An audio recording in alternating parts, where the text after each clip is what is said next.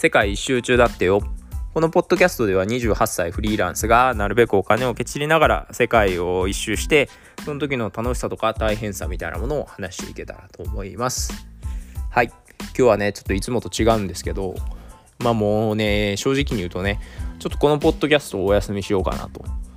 でその理由がね、えー、面倒になったっていうわけではなくて単純に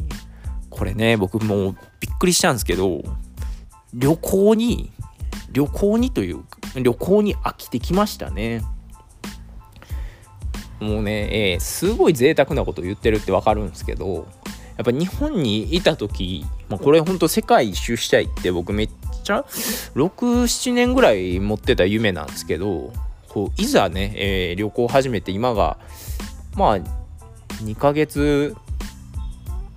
と2週間ぐらいになるのかな？1週間ぐらいかな？なんですけどその2ヶ月ずっと旅行を続けるとあの非日常が日常になるんですよね。こうずっと動き回っているっていうのが、えー、日常になってしまって。でまあ前回ねネパールは不思議な街だなみたいな話をしたんですけどインドに来たあたりからだんだんなんかその感動と不安みたいなものがね薄れてきてるんですよね。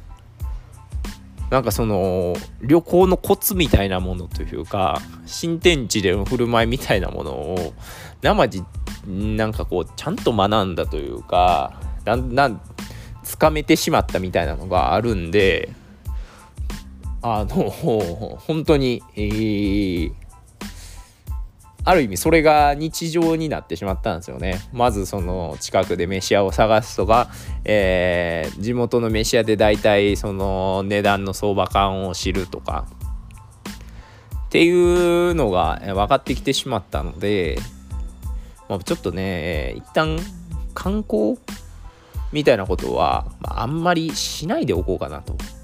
むしろ今ある仕事の方をもうめちゃくちゃやってでなるべくまあ、移動しないとはいえね、えー、まあ、ネパールは2週間のビザなんでであとエベレストは絶対見たいっていう別にトレッキングしなくてもいいから見な見たいっていうのはあるんでまあそうすると、うん、必然的に移動しないといけないっていうのがあるんですけど、まあ、別にもうネパールを精力的に回るわけじゃなくてもう本当に仕事に集中してでも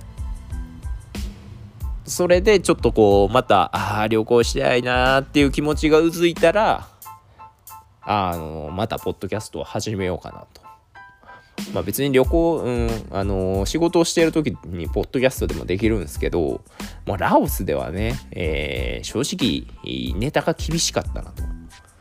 もうラオスにいた頃、ポッドキャスト多分1回6分ぐらいだったんで、まあ、それぐらい喋ることどうせなくなるだろうと。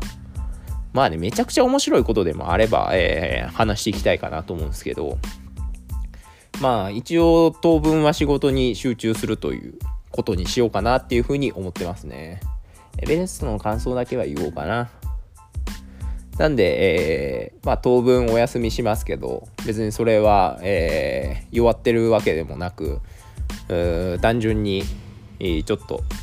休んでるという贅沢なことを、まあ、休んで仕事海外に来てわざわざ休んで仕事をする。ある意味贅沢っちゃ贅沢なんで、まあ、そういう贅沢な時間の使い方をしてるっていうことなので、えー、これを聞いている